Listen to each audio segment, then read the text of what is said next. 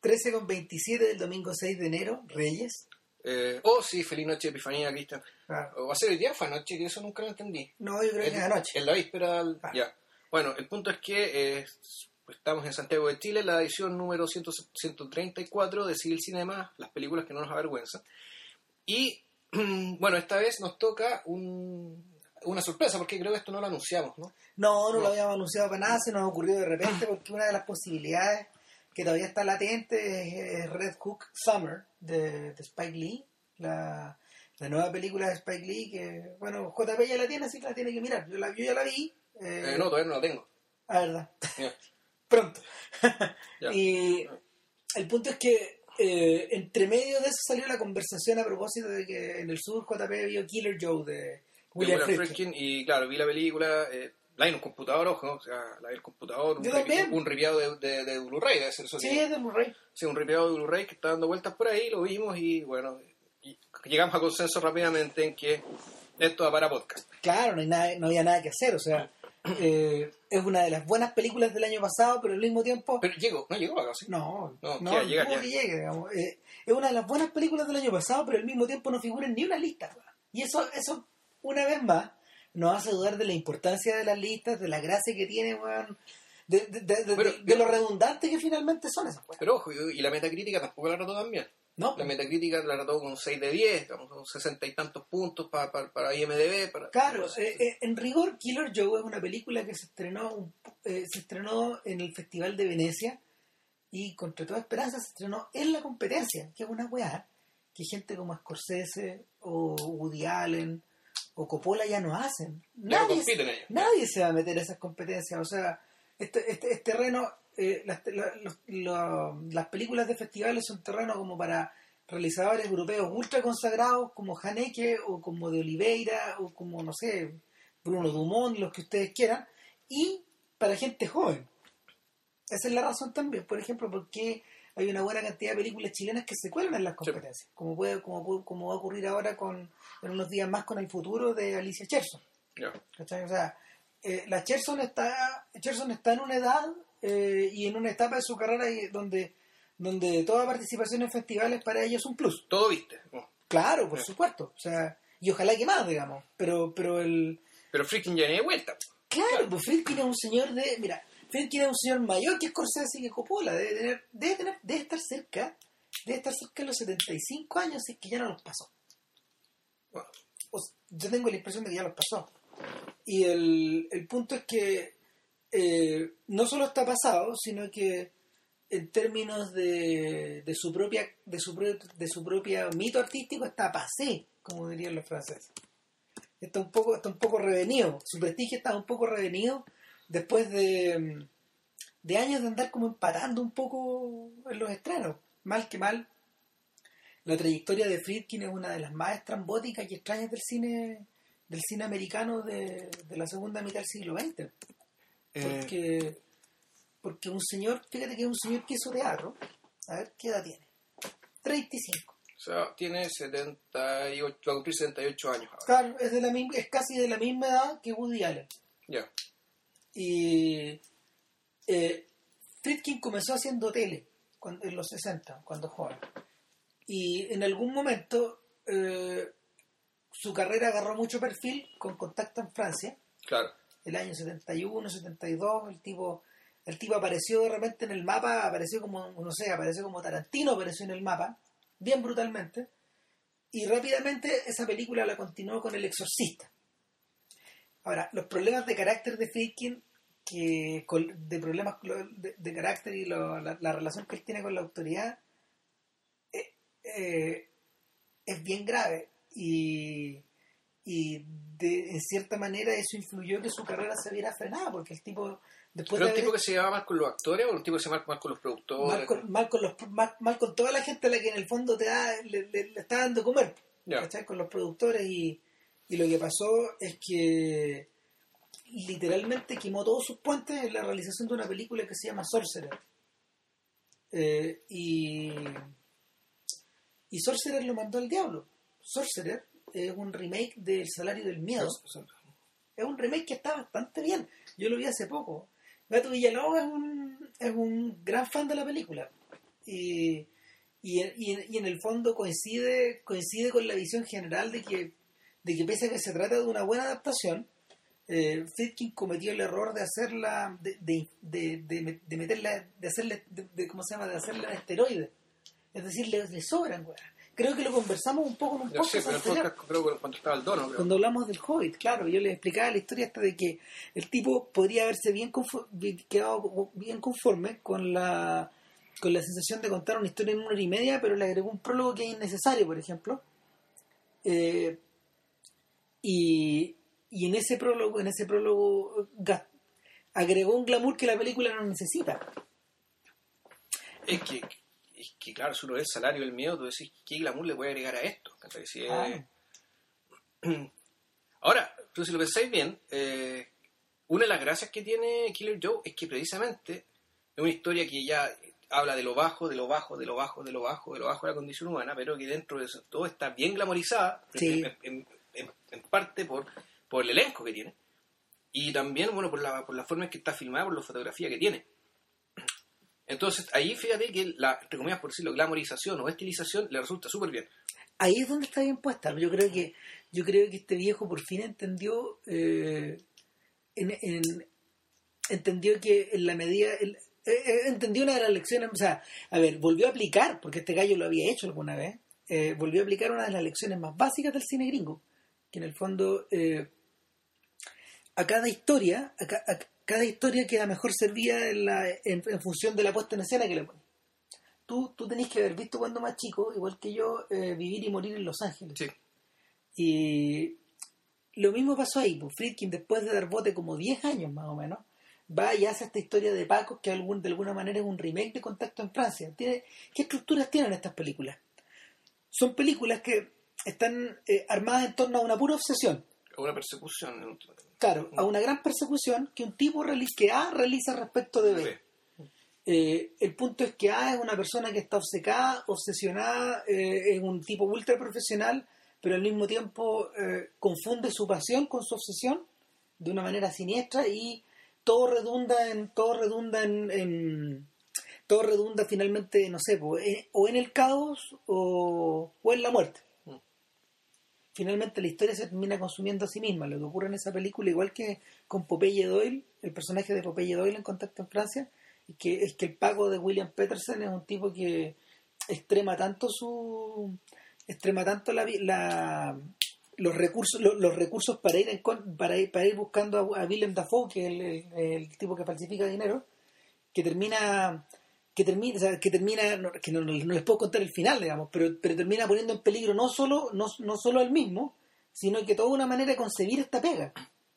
O sea el, el compañero el compañero de el compañero de, de armas que tiene él que es un, personaje que no sé pues el típico caso del policía nuevo que se, se va integrando el tipo no solo termina no solo termina el filme eh, un poco heredando heredando todo el legado del, del maestro sino que al mismo tiempo termina corrompido por esta sensación de que de que el sistema de que el sistema eh, de, que, de que tú estés trabajando para un sistema que te termina deshaciendo, que te termina, que, termina consumiendo.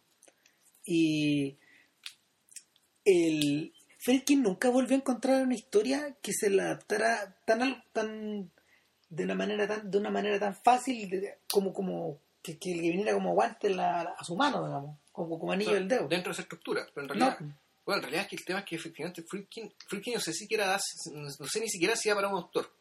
es que ese- esa es la pregunta que cuando, autor. Yo creo que no, ¿cachai? Cuando- mira cuando tú crees que no Yo creo que no. porque ha hecho mucho material, ha hecho mucho material desperdigado. A mí, a mí me gusta harto Blue Chips, esta película de los basquetbolistas, Ya, donde ya. Que de alguna forma vuelve a repetir esta idea de la obsesión. Sí, yo creo que Friedkin, tiene un problema con su propia, su propia, su propia manera de ser, su propia, su propia, su propia estructura, su propia estructura mental. En esa película, yo me acuerdo que Nick Nolte era el entrenador de un equipo que extremaba tanto los cuidados para, para poder obtener un mayor rendimiento que terminaba mandándolo todo al diablo. ya. Y es buena la película, man. Es, una, es un caso de corrupción. o sea, creo, que, creo que es un caso de corrupción. Entonces, acerca de que este gallo estaba usando, estaba usando eh, jugadores que legalmente no podría, no podía, No podía, no podía tener en el equipo. Y finalmente queda, queda la cagada. Eh, no sé si eso se puede trasladar bien al exorcista. El exorcista es una cosa rara. Sí.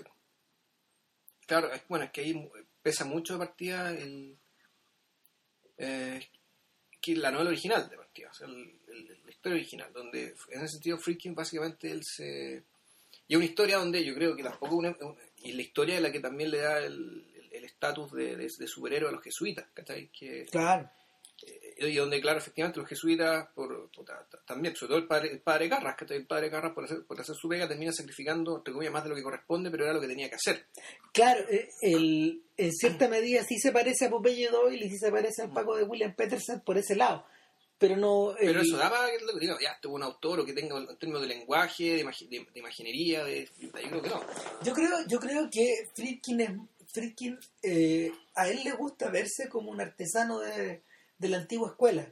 El, este gallo, desde bien joven, era un enamorado de la forma de hacer esas pegas y, y lo que a él le reventaba del nuevo Hollywood y por eso, por eso ninguneaba a sus jefes y por eso quemó sus puentes y por eso dejó la cagada, finalmente, es que es que él consideraba que no ¿cómo se llama? que no, que no valía, que no valía lo más mínimo la pena eh, agachar el moño ante estos tipos que, ante estos varones del dinero.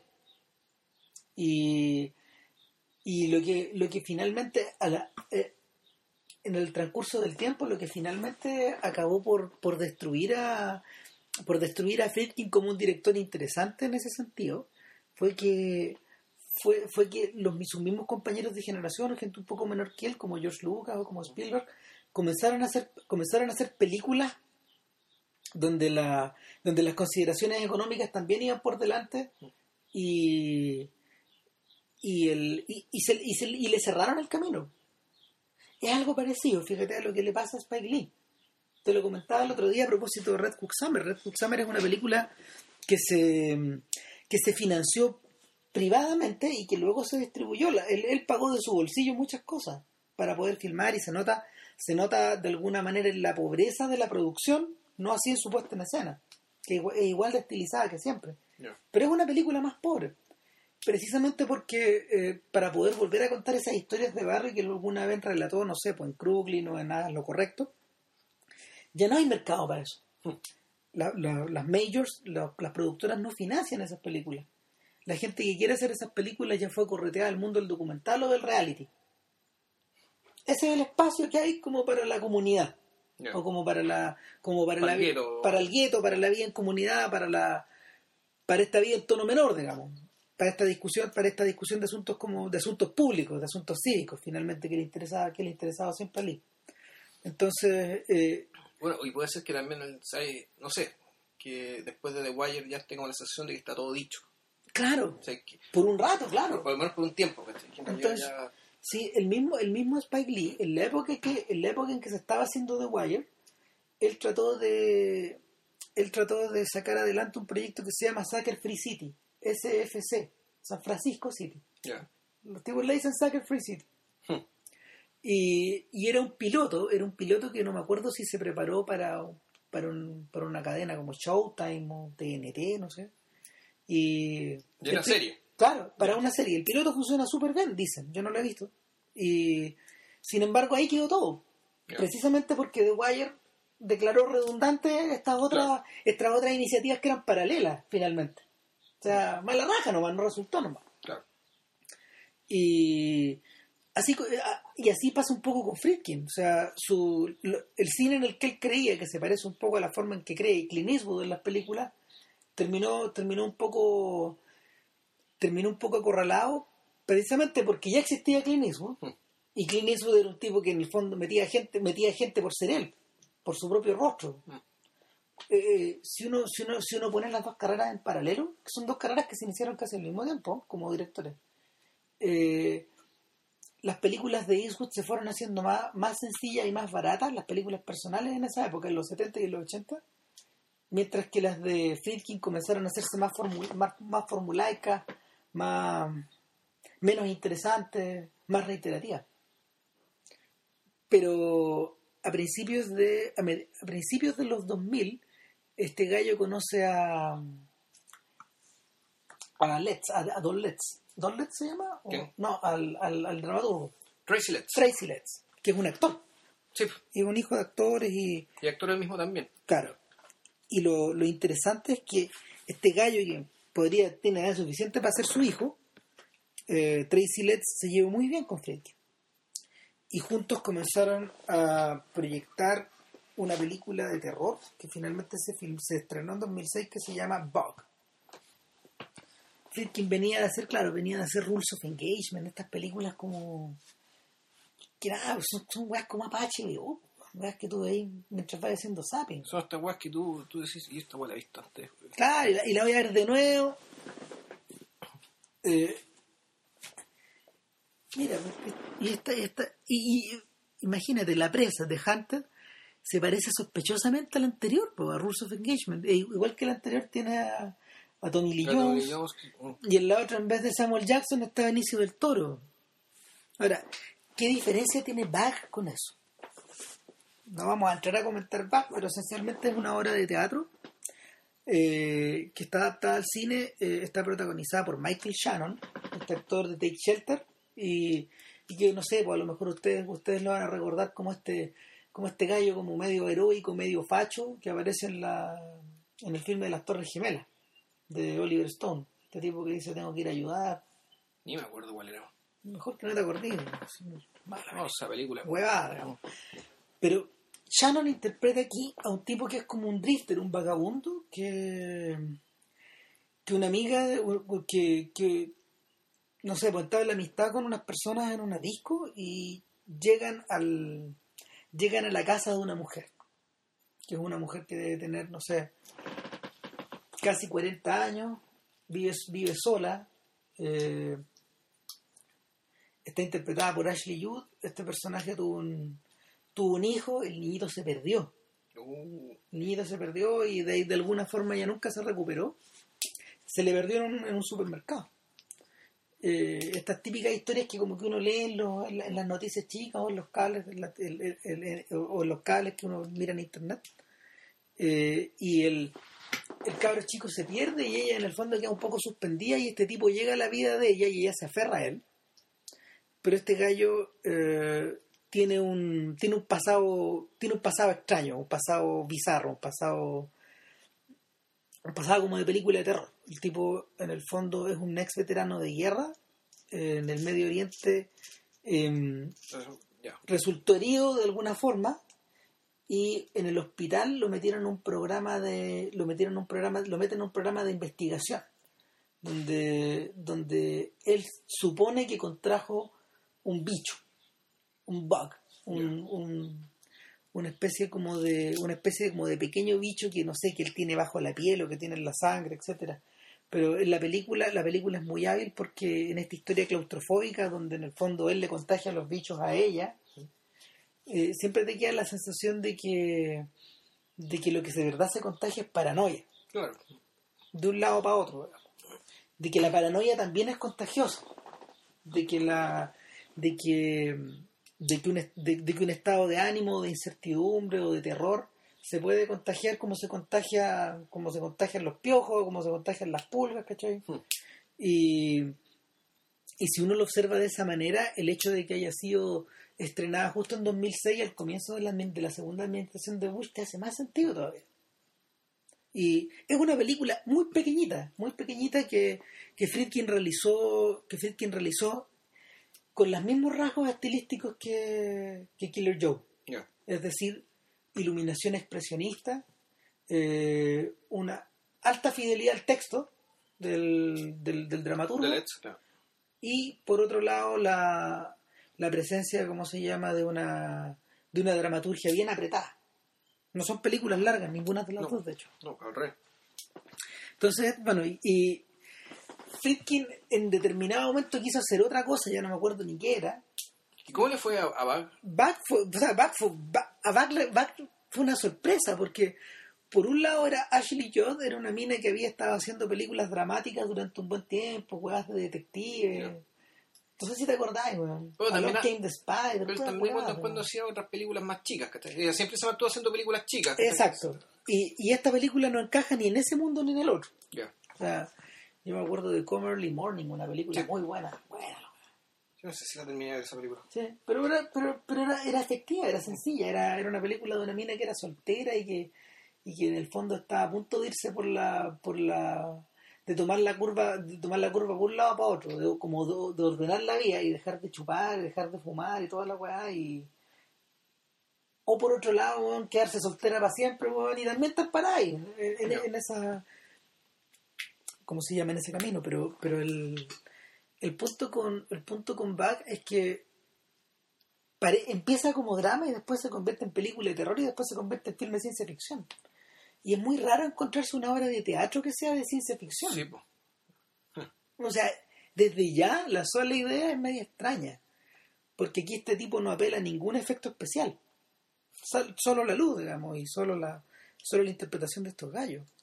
En, ese, en cierto sentido, la paranoia de Bach se parece un poco a la que afecta a la protagonista de Marin, de, del filme de Marina de Van, Bajo la piel. Esta, esta película que alguna vez te conté, de una mina que, que empieza a agarrar la manía de herirse a sí misma, pero después de eso se empieza a comer, a comer su propia, las cosas que se corta de la piel. pues. Y el punto con Bag es que agarró a medio mundo por sorpresa, tanto así de que se convirtió en una especie de pequeño fenómeno indie, pero que no llegó a más. Y todos pensaron que después de eso Friedkin iba a utilizar este impulso, o estas buenas críticas, o este, o este respeto recuperado para hacer algo más grande, y no.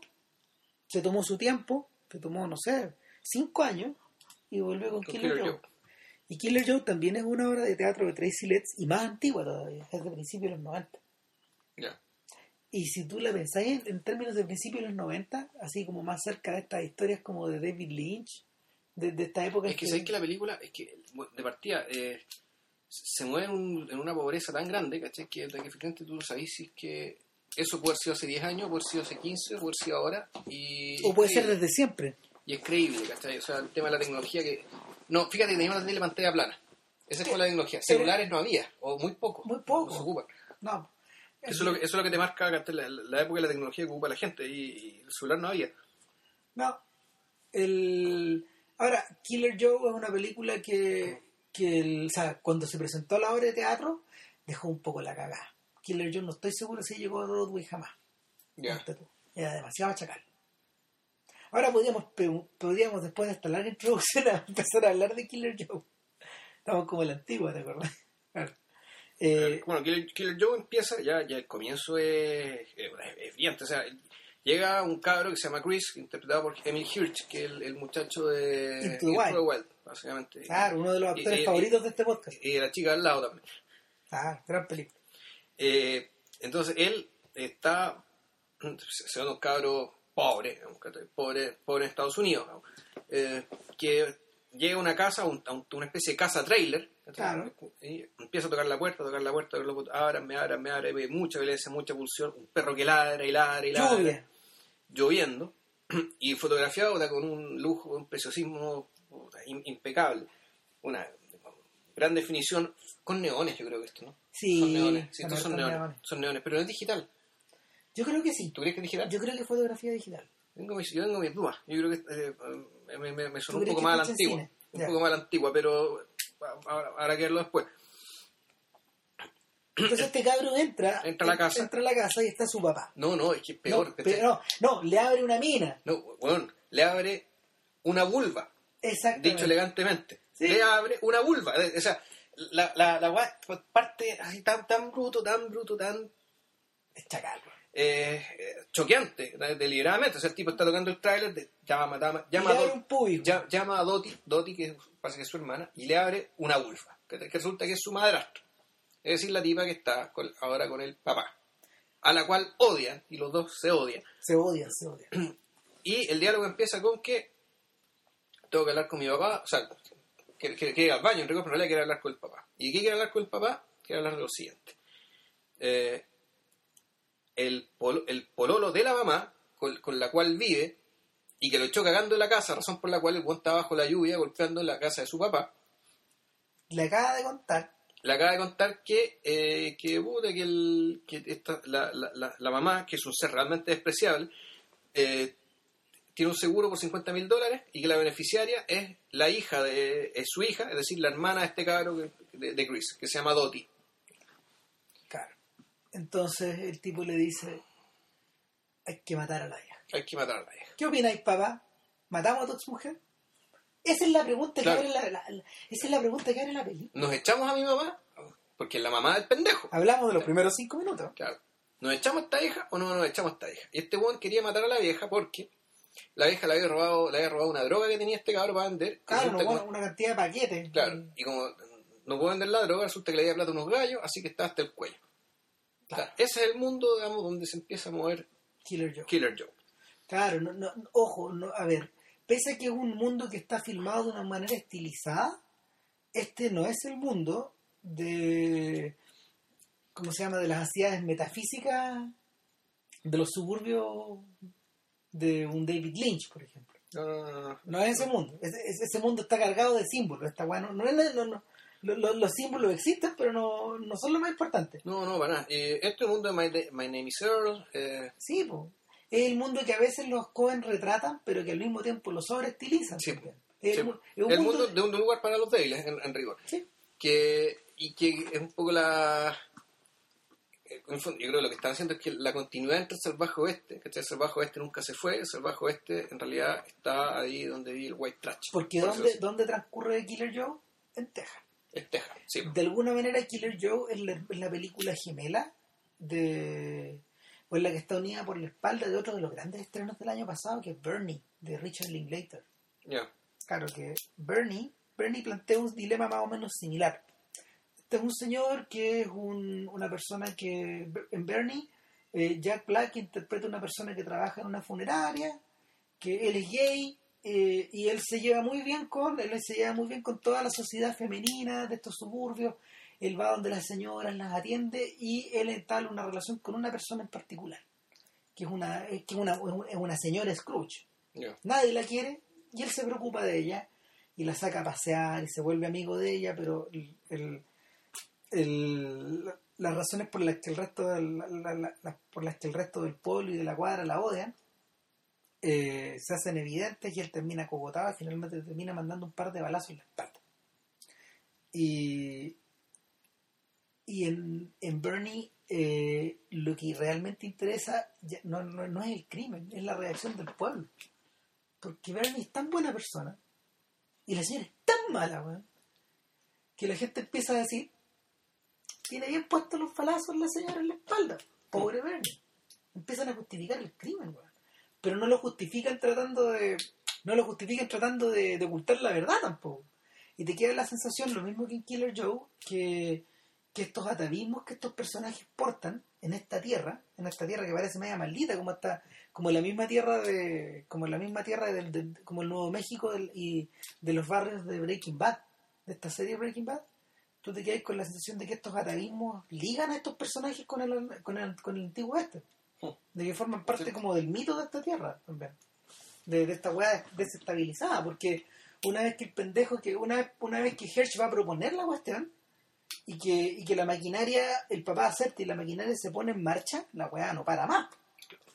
Claro, por eso también tiene que ver con la, con la irrupción del personaje que contrata, que es Killer Joe, que es el que la nombra la película, que es el asesino, aunque es el sicario.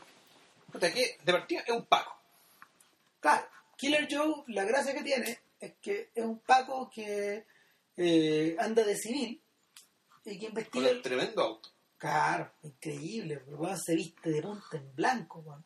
De hecho, es el personaje que además mejor habla en la película. Él elige sus palabras, está peinado a la gomina, ¿cachai? Todo brilla en Killer Joe. Es el demonio. Sí. Y O sea, ¿cómo será que cuando aparece Killer Joe, el perro que le ladra a todo el mundo, a. Killer Joe no le ladra? De hecho, le tiene miedo. Y, y de hecho, eh, él pide que lo inviten a pasar.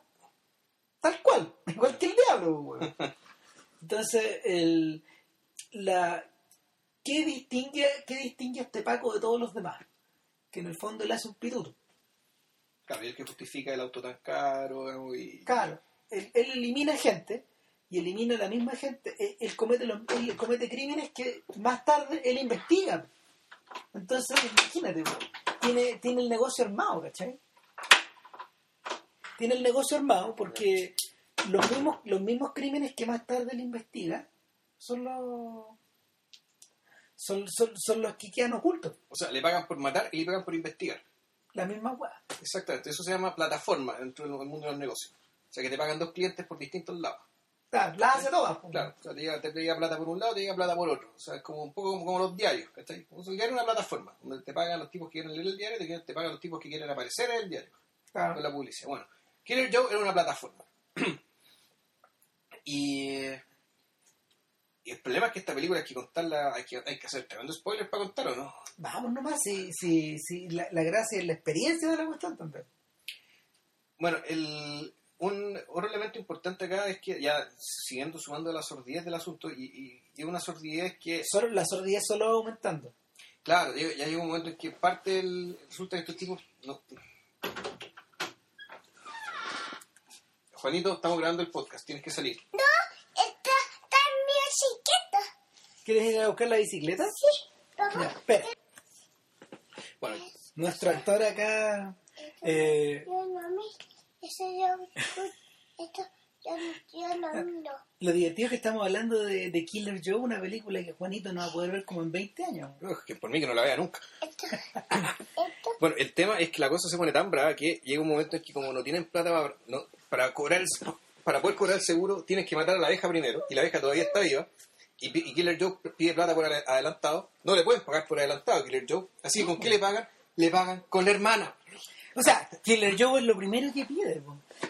Eh, yo pido a retainer. Retainer, claro. Claro, él pide, él, él pide una cláusula, tiene una cláusula en el fondo donde si no hay plata, piden la hermana. Pide a la hermana. Tal cual. Claro. Y la hermana la conoció porque cuando fue a hablar con ellos, ¿cachai? Para negociar el asunto, ellos todavía no podían, no podían rascarse la- de la pega, que era una, una pega en un mecánico, y lo recibió la hermana, la Doti. Y, y Doti, muy bonita ella, qué sé yo, muy delgadita, y que tenía la impresión, te da la impresión, y, y- está, está caracterizada de una manera tal en que pareciera ser que ella está un poco por, no vamos a decir por sobre de la sordidez ambiente, pero sí que está por fuera. ¿Por qué? O porque es un poco más inocente, o porque está un poco loca, ¿cachai? O por alguna razón ella no, ella no conviene al mismo barro que, el, que el papá, que el hermano y que la, que la madrastra, ni que la mamá. Ahí, que ahí, ahí, es donde, ahí donde resulta útil establecer alguna relación también con el mundo de las películas de Lynch y también con lo de las películas de los Coen, otra vez, porque eh, estos personajes femeninos, estos personajes femeninos que son, a ver, pienso, pienso, pienso en Laura Palmer antes de que se conozca como de verdad es Laura Palmer, por ejemplo. O pienso en la pendeja que a la que le cortan el, el dedo meñique en la pata, en el gran Lebowski. ¿Sí? Estos personajes que, estos personajes que tú no sabías si están rozando, tal como bien decías tú, la locura, o, o una especie de inocencia media, media nabocoviana. Es, es algo así. Entonces, Dottie, que está interpretada por, se llama Juno Temple, la, la actriz, es la hija de Julius Temple, del, del documentalista de música que hizo Fifth and the Fury, la película Joe Strummer también, y unas cuantas más. El- eh, Este personaje aparece básicamente para convertirse, en, vamos a decir en la debilidad, pero sí en aquello que hace que Killer Joe tenga algún tipo de, de comportamiento, digamos, que esté ajeno al mero interés, a- a- al mero interés comercial. Es decir, al tipo le gusta, la RAE, pero en cierto sentido es, es- es- es más. Eh, Mm. no solo en Killer Joe, sino que también en el hermano. O sea, hay Sí. una weá media freak también, como media incestuosa. Porque el hermano la ha protegido durante tanto tiempo que finalmente terminé pensando que Dottie es el botín. O sea, la ha protegido, pero al mismo tiempo no tiene ni un empacho en entregársela como retainer ¿no? a, Killer Joe. Mm. Es buen detalle hablar de, en, este, en este momento de que Killer Joe está interpretado por Matthew McConaughey, que en los últimos tiempos se- se ha mandado por lo menos unas cuatro interpretaciones gigantescas. Ahí está, está muy bien. Sí, Eh, el, la de, la, la, del- la del la de, no, la, la de Lone Star, que es un personaje que se parece mucho. Sí, sí, bastante. El Paco este, Probablemente para eso, por eso lo contrataron. claro. Mm. También actúa de Paco en Bernie. Ya. Es, el- es como el Paco que investiga también. Y es un personaje bastante similar. Fíjate que este sujeto yo no lo cotizaba mucho. Siendo que el TV a mí me gustó. me gustó la pega que hacían ustedes, pero a mí me pareció que era un tipo que en general elige sus papeles, pero con, la, con cualquier cosa menos que con la cabeza. Yo creo que este gallo por fin entendió que donde mejor funciona, donde McConaughey mejor funciona es como un ensemble player, es como una persona que está dentro del conjunto, es un actor de carácter finalmente. No una estrella. No. Tiene demasiado buena pinta en términos hollywoodenses para hacer esa clase de papeles todo el rato. Entonces, el, el problema es que terminó haciendo mierda por esa razón. Terminó haciendo comedia romántica por montones, Ah, un ah. por el estilo. Bueno, acá en Killer Joke tiene a los demonios liberados, pues, weón. Es un gallo que permanentemente está. Yo diría que no actúa como un ser humano, actúa prácticamente como un animal, una, una, una bestia de casa. Sí, pero no, ¿por qué? Porque Killer Joe al mismo tiempo, el, o sea, Killer parti- es un perverso, o sea, un juego pervertido, es decir, alguien que tiene que hacer una puesta de escena particular, tiene que fijar los objetos, tiene que seguir cierto procedimiento, cierta rutina, para lograr el, el placer sexual, digamos, y, y- y- y el- y eso se nota en las dos o tres escenas donde Killer Joe, digamos, eh, entra en acción Con la chiquilla.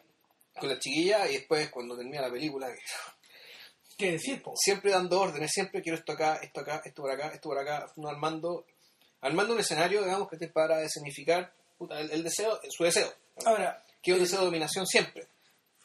Es interesante que eso se ve justo en el marco donde, en el fondo, quien está tratando de satisfacer sus deseos permanentemente es el otro, el pendejo. O sea, el pendejo está, es que el pendejo eh, está un poco más cagado que eso. Lo que O sea, pasa. de partida tiene que encontrar plata para pagarle a los buenos que se lo quieren echar. Claro. Es decir, un tipo que mucho margen de acción no tiene. es el tipo que está es el tipo que estamos eh, desde el punto de vista dramático estamos comiendo helado por si acaso Mm. es el tipo que está eh, durante en, en- en todo momento tratando o sea, la- la- las urgencias que el gallo tiene y los problemas que tiene son los que hacen avanzar la historia Claro. finalmente él es el sujeto que mueve el trama Él es el motor de todo. pero eh, particularmente es un tipo que como, como leading man, como actor principal, eh, Hirsch, las tiene muy difícil porque en realidad su personaje lo hace todo mal. Es un idiota de Cohen, es un idiota de los hermanos Cohen. Sí. Es un idiota, pero no es tan idiota como el papá, por ejemplo. No, lo vamos a terminar. Claro, y eh, eh, ese pone es limítrofe y para abajo, eh, in- interpretado brillantemente por, ¿cómo se llama? ¿Thomas? Thomas Hayden Church, claro. el tipo de Sideways. Exactamente. No, brillante. Y lo mismo puede decirse de la, de la esposa, de la mujer, digamos, la, Mm. que está que está interpretada por esta mina, ¿cómo se llama? La de esta mina de Bound, de los hermanos Wachowski. Sí, no, eh, es la mina que actúa en, ¿cómo se llama esto? En, Chokers, pues, weón. actúa la mano de Chokers, actúa también en The Insider, que es la tipa como la... la- Es una gran actriz, weón. eh, se llama Gina Gershon. Gina Gina, Gershon. Gina Gershon, exacto. Claro.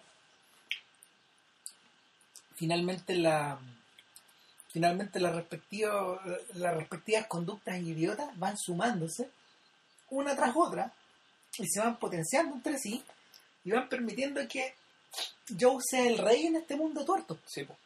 Finalmente eso es lo que lo pone por encima. No lo pone por encima su extrema inteligencia, su habilidad para cubrir sus huellas, nada. No, es básicamente ser el único weón más o menos normal y funcional en medio de esta cuestión y donde volver. Doti esta parte. ¿no? Claro, no, es otra cosa. Ya siempre el, el botín, el trofeo, el objeto el objeto muerto en este caso. ¿cachai? Claro. El- Ahora, una cuestión que me gustó mucho es que la vieja a la que hay que echarse, es decir, a la mamá de... aparece una pura vez estando muerta. Es decir, el, el nivel de economía eh, Es total. es total, ¿no? Y el, resulta que esta tipa tenía el pololo, que también es un personaje importante, aparece una pura vez y no habla nunca No, salvo una vez por teléfono. Entonces, eh, una cosa que me llamó la atención es que, o sea, que de la que me. yo cuando vi la película dije, esto está basado en una novela. Y me extrañó mucho que cuando después vi que esto está basado en una obra de teatro, cuando tú la ves te da la impresión de estar viendo como una adaptación de estos libros de Jim Thompson. Exactamente, en eso pensé. ¿cachai? En este- estos libros donde Thompson en realidad se ahorraba todo el bies, toda la toda la toda la mugre, toda la mierda. No, no sobran, o sea, en los libros, los libros de Thompson están redactados de tal forma que no tienen ni adjetivos. Eh, recuerdan un poco la, a la estructura de las historias de, de Cormac McCarthy también, que también utilizan esta misma La McCarthy nunca la también utilizan esta misma forma. Es, eh, la- son los hechos de la historia, lo- los hechos verificados físicamente, físicamente, o, o las cosas dichas, son las que form- son las que crean la forma del libro, finalmente. Es una cosa donde las cosas, donde ambos elementos van integrados. Es muy sencilla la, es muy sencilla la manera en que operan. Parece que la ejecución, no- la ejecución exige una gran destreza, eso sí. Sí, claro. Pero, pero es muy sencilla Claro, la manera pero, de. pero la lógica es que tanto el- los hablantes, los narradores, digamos, era gente de pocas palabras. claro. Son todos, todos son gente de pocas palabras. En rigor de palabras muy básicas. Sí. Simplemente Killer Joe se destaca un poco más que lo que decís tú. porque las elige bien, porque es un tipo que no es, no es que no es que busque el glamour, pero lo que sí hace es- son estos señores que se destacan por se destacan por comer educadamente en la mesa, digamos, en este mundo de cerro. Claro. Eh, es tan heavy eso que de hecho hasta el póster de la película es weón, porque el estado de Texas Convertido convirtió en, en una, una lepollo. en un nugget de pollo. Una- Es un nugget de pollo con la forma del estado de Texas. Y O sea, claro, eh, ¿por qué? Porque la escena, la escena culmine, la- el desenlace se, se, se genera en torno a esta familia, donde a Killer Joe en cierto sentido está adoptado como parte de la familia. Claro, pues esa es la weá increíble. El tipo empieza a reptar, el tipo empieza a reptar el corazón de la familia. De esta familia, completamente disfuncional. Eh, Ahora, tengo una pregunta. El... ¿A ti te funcionó la estilización de la película? Porque claramente esto, por ejemplo, no está en la beta del realismo que, que algunos cineastas gringos utilizaron en algún momento, no, ¿cachai? no. Esto, es- esta, este mundo white trash, yo siento que le- está, está un poquito emparentado Con Pedro Costa, decís tú. Sí, con, con Pedro Costa por un lado, pero con la forma en que Gus Van Sant filmaba a, lo- a las pandillas gays de My Own Private Idaho, ¿te acordáis? Ya. Que era hiper... No, no, no sé si está no sé si está tan bien logrado en el caso de Van Sant, pero también estaba súper estilizado. Parecía obra de teatro eso. Parecido de teatro. Ya. O sea, de, de lo de Van Sant me acuerdo re poco. No, la película después me causó gran, gran impresión cuando la vi. Eh, Mejora con el tiempo. ¿Sí? Sí. Ya. Esto sí, a mí, a mí me funcionó súper bien. Me funcionó muy bien el, eh, esta fotografía, los colores bien... No me decir saturados, porque no, no, no es que estén saturados los colores. Pero están bien marcados, bien definidos, no, no es que está todo, todo siendo comido por un solo color, por un solo filtro, sino No. que todos los colores están bien... O sea, hay espacio para los rojos, para los verdes y para los azules Para los azules, encendidos, muy claro, exacto. casi de la misma manera en que se iluminan en, en un escenario teatral. Mm. yo creo y, y una y es una muy es un muy buen dato el hecho de que hasta lo, esta obra esta obra está abierta como dicen los gringos es decir no transcurre entre cuatro paredes sino que también tú ves tú ves aire libre y los tipos Sí. se desplazan y hay escenas donde hay escenas casi de acción de alguna forma Sí, po. por ejemplo cuando los motoristas que los motoristas que manejan el negocio de la droga persiguen a Emily Hirschel por ejemplo claro. ese tipo de cosas. Ahora, eh, a mí lo que me llama la atención es que es una estilización súper distinta a- al, al de otros cineastas que también se han preocupado de la violencia y de la y de la podredumbre de la misma forma, como Scorsese, por ejemplo, o como Michael Mann, que también han descendido a estos mundos Sí, pero de distintas maneras, casi siempre de forma media expresionista. Ahora, la diferencia con Killer Joe es que eh, Friedkin se evita todas las florituras y todo el barroquismo que tienen estos otros romanos. Sí, sabes que cuando veía la película me acordaba también de otro cineasta ya mayor, eh, cuando hizo esta, el- la película, ¿cómo se llama? Que el diablo te encuentra antes que sepa que Ah, estás Sidney muerto. Lumet, también pareciera que emana un poco de ahí. que tiene que ver con la... Y bueno, igual esto está basado en una obra de teatro de otra gente, ¿cachai? Pero el, la- el, la Elvia Villalobos, que ya que ya escuchaba en este podcast como invitado, decía que él le da la impresión de que ya cuando la gente está muy vieja, de que efectivamente no tiene tiempo para para tonteras, ¿cachai? para basura, para pa huevas. Al fondo la, hay, un, hay una forma de aproximarse a los conflictos humanos y a la forma de ser humana en que ya no, tenía espacio para las ilusiones, ni para las esperanzas, ni para ni para eh, el intento de embellecer aquello que no tiene embellecimiento posible. Digamos, las cosas son como son y como tal tienes que mostrarlas y eso implica eh, una gran simpleza y una, y una, gran simpleza al mismo tiempo y una gran crudeza también. Entonces eso estaba presente en la película de Lumière y eso creo que también está un poco presente en esta. Mm. Entonces, por una parte. Por otra parte, respecto al tema de la, de la estilización y la forma en que está, de, está fotografiada la película en particular, sí, yo creo que, que puede ser que haya algún eh, el objetivo de este es, es recordarte que esto no es la realidad, esto igual es un espectáculo. Claro.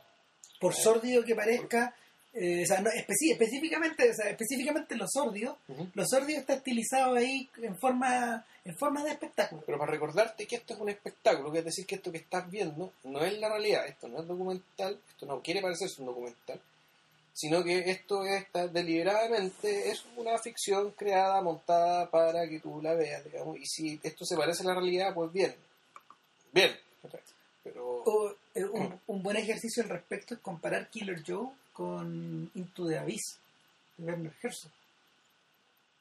Ah, esto es la, lo- la de los condenados a muerte. Claro, porque varias de las cosas que los, los pacos, eh, los condenados y los amigos de los condenados, la gente que lo conocieron, cuentan en la película, ¿te acordáis?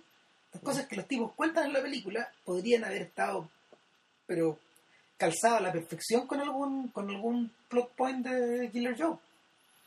O sea, esta historia de esta historia en la película de Herzog del sujeto que, que está tomando en un local y ve que un tipo se le acerca y, que un tipo que era conocido de él de un montón de tiempo y el gallo llega y le entierra un, un, destornillador en el costado para robarle la plata que tenía porque necesitaba la plata eh, y él lo conocía pues.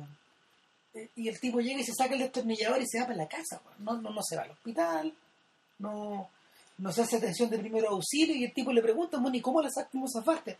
Puta, tuve suerte pues. ¿y qué hiciste con este gallo? bueno me alejé de él pues, weón.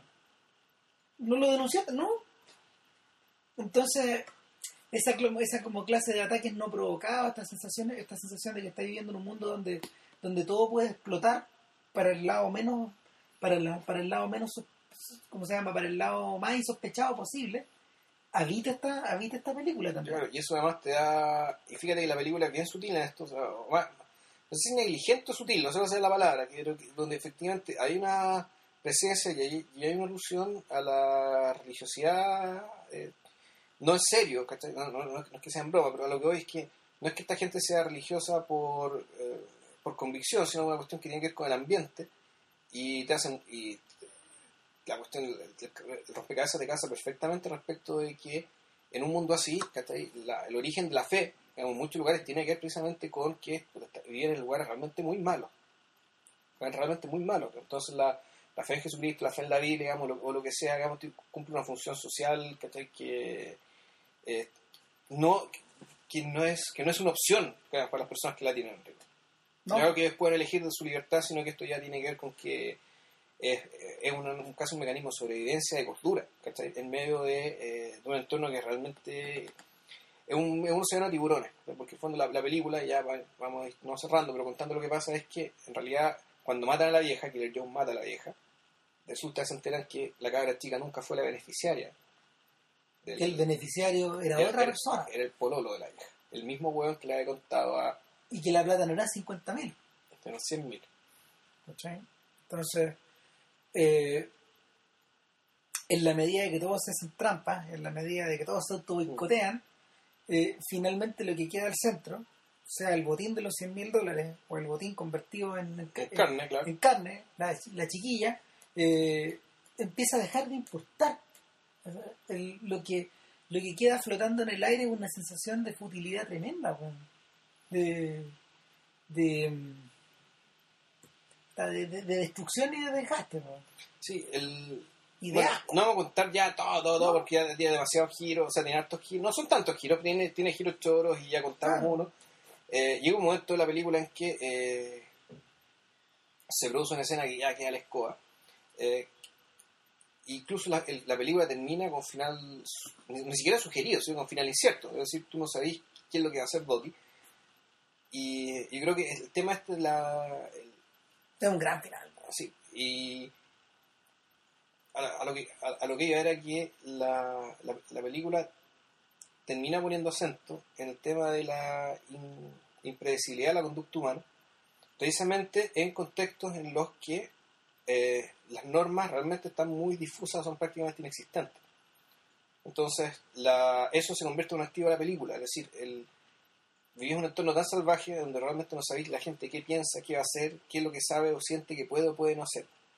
que eso termina haciendo de una película realmente tan sorprendente, sorpresiva, y todo lo que pueda pasar es creíble, ¿cachai? Eso es lo más, lo más, lo más, lo- más fuerte el, fíjate que si tú la pones en contacto con las otras películas de, de Friedkin, hay una constante que se repite en las películas, las mejores películas de este gallo, y es es el tema como de la es el tema de la imprevisibilidad de la muerte.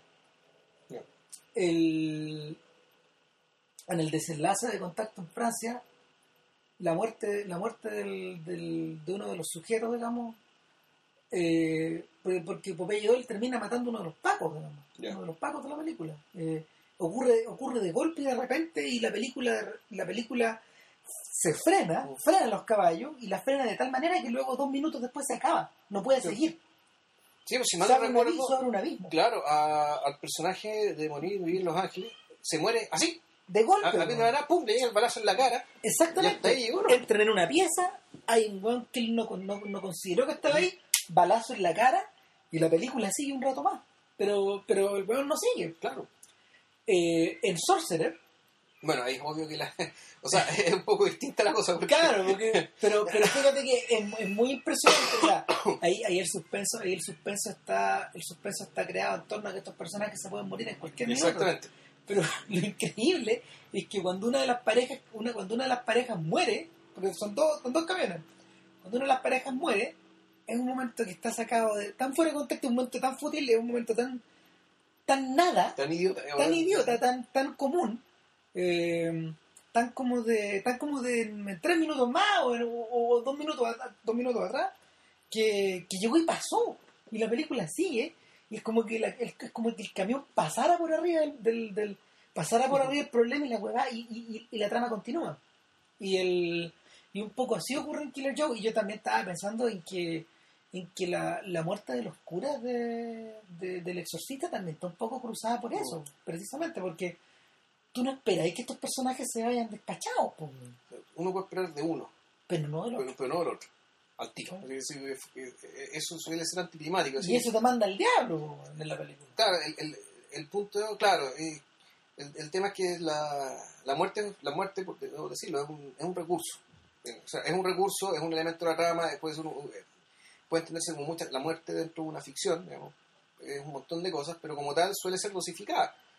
Y efectivamente, efectivamente en Fredkin el- hay un tema ahí medio salvaje, digamos, respecto de que no... El de recurso es- repente. efectivamente se, se, le, se respeta el- como la cosa en la, en la vida real, digamos, que efectivamente la muerte puta, puede pasar en cualquier momento por cualquier idiota. Y ahí en bici, weón, doblaste la esquina, vas a un camión, camión, cooperaste. Claro, weón. Caminando en la calle, weón, se rompió un cable, te cayó el cable encima, te electrocutaste. Te. Claro. Se cayó un árbol arriba de tu casa. Claro, Y pasan y y pasan. pasa, y pasa, y pasa. Entonces, el, en el caso de Killer Joe, eh, ahí va- es un poco distinto. Sí. Ahí es un poco distinto. Si eso sí, el tema, por ejemplo, si, si es sorpresiva el hecho de que la muerte de la vieja, ¿cachai? Es sorpresiva. Porque ocurre, ocurre, Ocurre fuera de pantalla. fuera de pantalla, digamos. Y, y- y- y ocurre, ocurre casi como ex post. Mm. O sea, eh, ocurre precisamente en los momentos en que Hirschel una vez más se autoboicotea y empieza a dudar. ¿Mato o no la vieja? ¿Vale la pena? No, mejor que no. Claro. Mejor que sí, mejor que no, mejor que sí.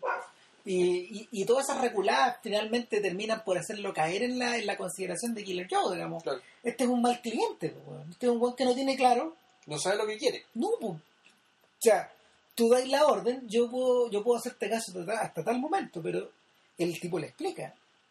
A partir de ahora esto se hace. Chao. Claro. Y de ahí te convertí en una, de ahí te convertí en una, en un caos suelto, si es que no, si es que no obedecí eh, la forma que estas cosas tienen en el mundo. Claro, y volviendo al tema de la impre- de impredecibilidad, eh, el final queda siempre en las manos de Dottie. Sí.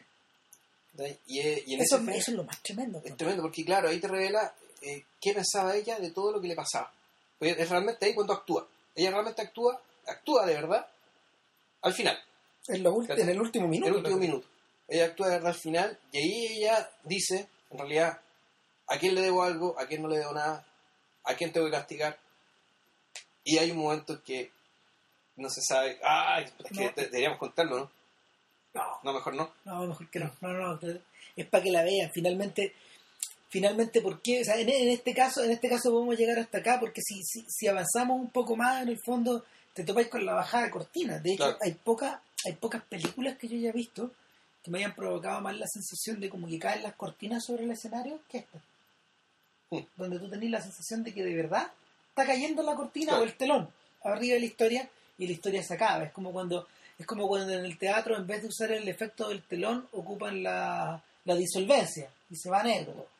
Sí, mira, una cosa que, fíjate, no la hemos mencionado porque, o, es interesante que lo hayamos mencionado, esto que, que es la escena que yo creo que es la que dejó la escoba con la película, ¿cachai? Que es la escena del nugget de pollo.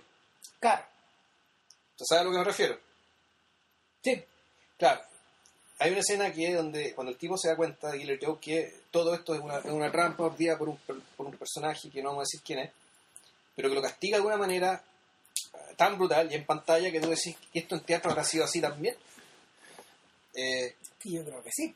pero que lo, lo interesante es que el- la escena por sí misma, que uno podría decir que la película entera fue construida para llegar a esta escena. Para llegar hasta así, allá, claro. Que el preludio del final ya. O sea, yo, yo cuando vi la weá dije, oh, Pero fíjate que para mí no fue tanto, ya en realidad, el, y, es- y para, mí esto, para, para mí es interesante el asunto, el hecho de que ya la película tenía un nivel de brutalidad tan grande que, que ya cuando me encontré con la escena, dije, sabes que esto no me extraña. Ya, en realidad esto No, tiene, sí. tiene sentido que esto sea así. Claro, la película, la película es de una inmundicia tan grande que, que la que finalmente finalmente logra ocuparla, logra ocupar, logra ocuparla como recurso dramático. esa. ¿Sabéis qué? Eh, y, es ahí donde la película Diego de nuevo, Lynch, Lynch también hace esas cosas. ¿no? Sí, Lynch sí. Lo que, lo que, eh, es, muy pare- es como, no sé, la, lo- lo- la con William Defoe, El Corazón Salvaje. Claro, es donde estos gallos en el fondo utilizan la violencia y el exceso como un recurso expresivo. Lynch lo explicaba en este librito como de, de consejos y memorias que él tiene. Él dice que él dice que eh, él no alienta a las personas que hagan este tipo de películas como él las hace, pero que, que en el fondo es- este, este, este tipo de cosas forma parte como de su de su léxico y de su argot. Entonces él se siente libre soñando en esta en este ambiente. Pues de hecho en algún en alguna parte de Facebook yo puse una yo puse una una pintura de David Lynch eh, que dice eh, el, el es ¿cómo se llama? Eh, es, es- la, es la pintura de una persona que recibe un balazo, recibe un balazo, no me acuerdo si en el pecho o en la cara, pero este es el efecto que el balazo tiene en una persona un segundo después de disparar una así es el, el nombre del cuadro. ya. ¿Cachai? Y es la caga. O sea, es una especie como de gelatina en movimiento. Una cosa horrorosa. Parecía, parecía digamos, a estos momentos como límites de Joe. Y curiosamente también, pues está, está rodeada de rojos, azules, verdes, intensos. La sensación de como que te estés tomando una caipiriña, una weá muy extraña, weón, lo que ocurre al interior del vaso. Eh, curiosamente, para hacer una película, para hacer una película tan encendida desde el punto de vista como de, de sus pasiones, yo observo una frialdad glacial en, el- en la ejecución. Sí. No hay emociones, no tratas de, no tratas de despertar emociones en el espectador, de hecho. No, no es una No, película que busque vincularte con nadie tampoco. No, o sea, la, no, es que eso ya tiene que ver, eso bueno, tiene que ver un poco con la dirección, pero también tiene que ver con la escritura. Es decir, Sí. la, la escritura está hecha y la dirección de actores también, bueno, eso, eso sí es mérito del director. Está pensada para que en realidad no te identifiques con nadie. Uno podría decir, ya, tendremos un poco de simpatía al pendejo, en rigor.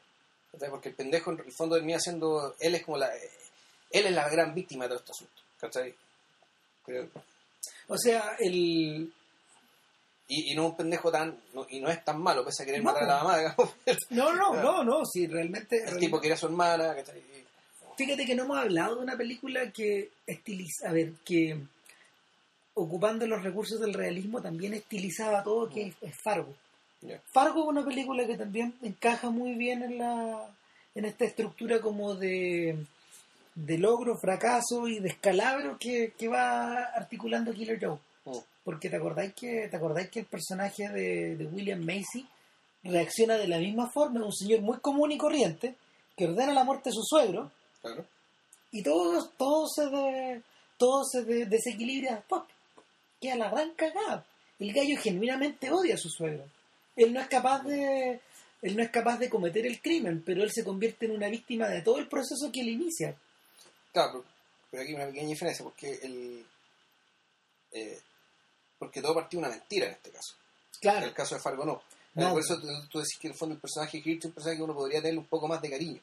no sé, más de cariño. Entonces al menos te interesa, digamos, ¿cachai? De que lamentáis que le saquen la cresta a los tipos que, que les dé plata. Lamentáis que las cosas que él esperaba que fueran no, no, no, no fueran. o sea, da la impresión de que la única relación de cariño que, que existe en la película es la que, la, la, que- la que Dottie tiene respecto a él. Y hay una escena donde él le dice, vámonos, vámonos a Perú, vámonos a Claro. Bolivia. Una escena Sí. ter- terrible. donde, donde en el fondo este gallo le acaban de sacar la cresta con el, con el rostro deformado, digamos, le dice a la cabra chica que, que hay que virarse. Y ella como que accede, pero de alguna manera tiene claro que no es así. Claro, que no, porque no, esto no, eso no va a pasar. Claro, y esto está, esto está filmado en, un, en una especie como de... Sí, 235 esto. Esto, esto es 2.35, eh, pero al mismo tiempo está filmado con un cielo súper super azul, súper alto, súper encendido. En un mundo de mierda, de barro, de, de paredes, de, De bodega. la- Claro. La fotografía, fíjate, eh, es de Caleb de Chanel, que es un contemporáneo de todos estos gallos, uno de los señores, es uno de los directores de foto más antiguos en estos momentos en, circulación. Y, es un tremendo, es un tremendo profesional, pues este gallo es un apadrinado de Coppola y él, él hizo El Corcel Negro, que es una película muy bella, de hecho, de mirar, bellísima. Y, y el- es, es interesante que esté aplicado como a este gallo que ha trabajado de una este gallo que ha trabajado de manera tan, suntuosa en otras ocasiones es interesante que aquí opere con ¿cómo se llama? con, con, con pan duro eh, con el equivalente de eso con el equivalente de pues, weón. Yo sí, la película se ve, maravilloso se ve maravillosa. maravillosa. Es, es realmente. Es que para mí fue una de las, una de las cosas que me, que me hizo interesarme en la película fue eso. la belleza lo O sea, la belleza ya desde, primera, desde la primera toma, la cuestión se veía como. Se veía impecable.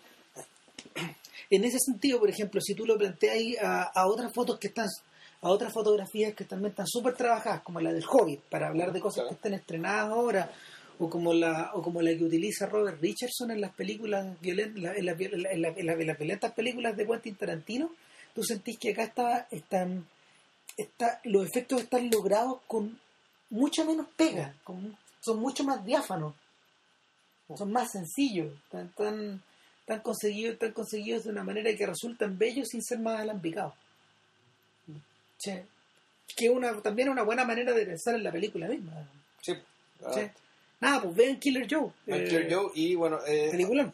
Ramírez se nos va a Nueva York la próxima semana, o sea, el- mañana se va, va a estar dos semanas fuera, así que el podcast va a estar en, en receso hasta, Nada, pues hasta el fin de semana del 20 algo. algo.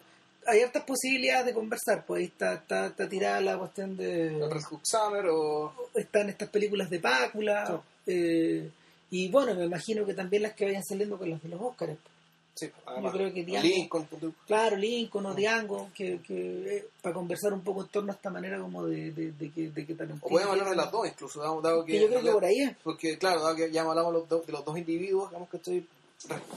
Respectivamente, puta, vamos a hablar de por qué ahora estos dos sujetos hablaron del tema digamos, de la esclavitud todo el cuento de esta manera. Sí. ¿Y, y por qué ahora? No. Nada, pues. Eso, que estén muy bien. Show y se valor. Chao.